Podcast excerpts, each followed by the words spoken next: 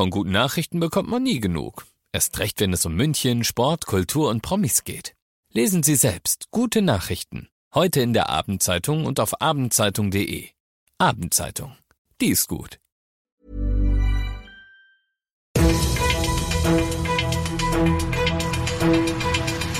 95 5 Charivari, das München Briefing, Münchens erster Nachrichtenpodcast.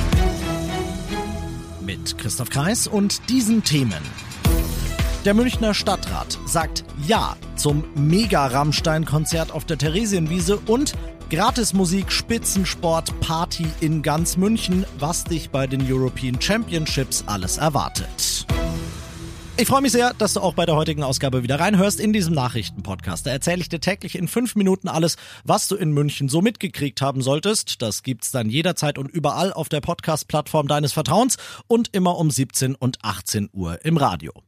Ja, was war das für eine riesige Diskussion wirklich um diese Pläne und jetzt liegt's beim Kreisverwaltungsreferat. Der Münchner Stadtrat, der hat heute grünes Licht, wenn auch mit knapper Mehrheit, für das umstrittene Rammstein-Megakonzert an Silvester auf der Theresienwiese gegeben. Das KVR könnte theoretisch, weil es Veranstaltungen, ganz ähnlich wie auch bei Demonstrationen und so weiter genehmigen muss, noch ein Veto einlegen und das Konzert platzen lassen oder halt die Sache absegnen. Wie ist denn da die Tendenz, Charivari München-Reporter Olli Luxemburger? Ja, es ist schwer zu sagen. Zumindest gibt es vom KVR noch keine offizielle Reaktion so kurz nach der Entscheidung. Das kann noch dauern.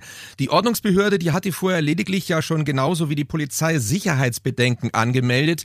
Denn am Silvesterabend findet ja auf der Theresienwiese gleichzeitig auch noch das Wintertollwut statt. Das müsste dann mit den 145.000 Rammstein-Fans klarkommen. Solche Menschenmassen, die gibt's zwar auch an einem gut besuchten Wiesentag, aber das ist natürlich nicht mit einem Mega-Open-Air-Konzert zu vergleichen. Trotzdem glaube ich persönlich, dass das KVR unter Auflagen zustimmen wird.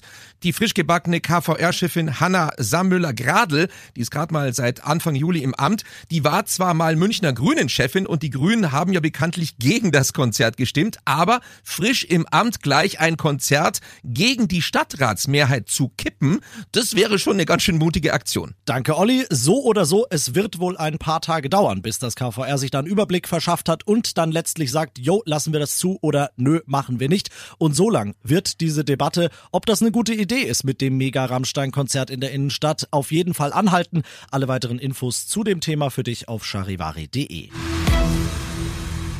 Du bist mittendrin im München Briefing und so wie es gang und gäbe ist in diesem Podcast nach dem ersten großen München-Thema, schauen wir auf das, was Deutschland und die Welt heute bewegt hat und das ist nach wie vor die hohe Inflation. Sie hat sich ein bisschen entspannt im letzten Monat, bleibt aber hoch, damit wird alles weiterhin teurer und Entlastungen wie das 9-Euro-Ticket oder auch der Tankrabatt, die laufen ja bald aus. Deshalb will Bundesfinanzminister mit einem weiteren fetten Entlastungspaket gegensteuern. Er hat heute seine Pläne für das neue Inflationsausgleichgesetz vorgestellt. 10 Milliarden Euro will er dafür in die Hand nehmen und er hat vorgerechnet, jede und jeder von uns wird dadurch im Schnitt 192 Euro im Jahr sparen. Klingt ja erstmal nach einer super Sache, aber berechtigte Kritik gibt's trotzdem, Charivari-Reporterin Zoe Tasovali. Finanzminister Lindner will mit dem Gesetz vor allem die kalte Progression ausgleichen. Das bedeutet, dass Gehaltserhöhungen durch die Inflation aufgefressen werden und sich gleichzeitig aber die Steuern erhöhen.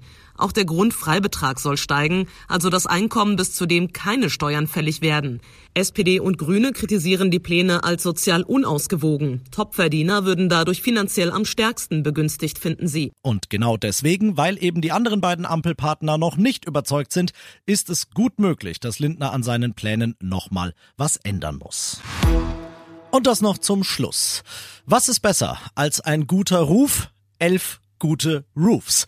Heute Abend im Olympiapark startet The Roofs. Elf verschiedene Bühnen. Das Ganze ist angelegt als, ja, ich sag mal, Eröffnungsfestival, Begleitfestival für die European Championships, das große Sportevent des Jahres in München. Da spielen heute Abend zur Eröffnung unter anderem Materia und die Sportfreunde Stiller. Das Ganze kostenlos. Das wird geil. Und dann eben ab morgen European Championships. Neun verschiedene Europameisterschaften. Es geht um Medaillen. Charivari Sportchef Alex Eisenreich. Auf was können sich sportbegeisterte Münchnerinnen und Münchner da alles freuen? Ja, auf sehr viele verschiedene Sportarten. Zum Beispiel ein Highlight Beachvolleyball mitten am Königsplatz in einer großen Arena, die da aufgebaut wurde. Natürlich die Leichtathletik im altehrwürdigen Olympiastadion. 50 Jahre nach den Olympischen Spielen geht's da wieder rund. Rudern auf der Regatta in Oberschleißheim. Also es werden viele alte Sportstätten auch wieder genutzt und neu belebt und es wird einfach eine große Sportparty überall in der Stadt.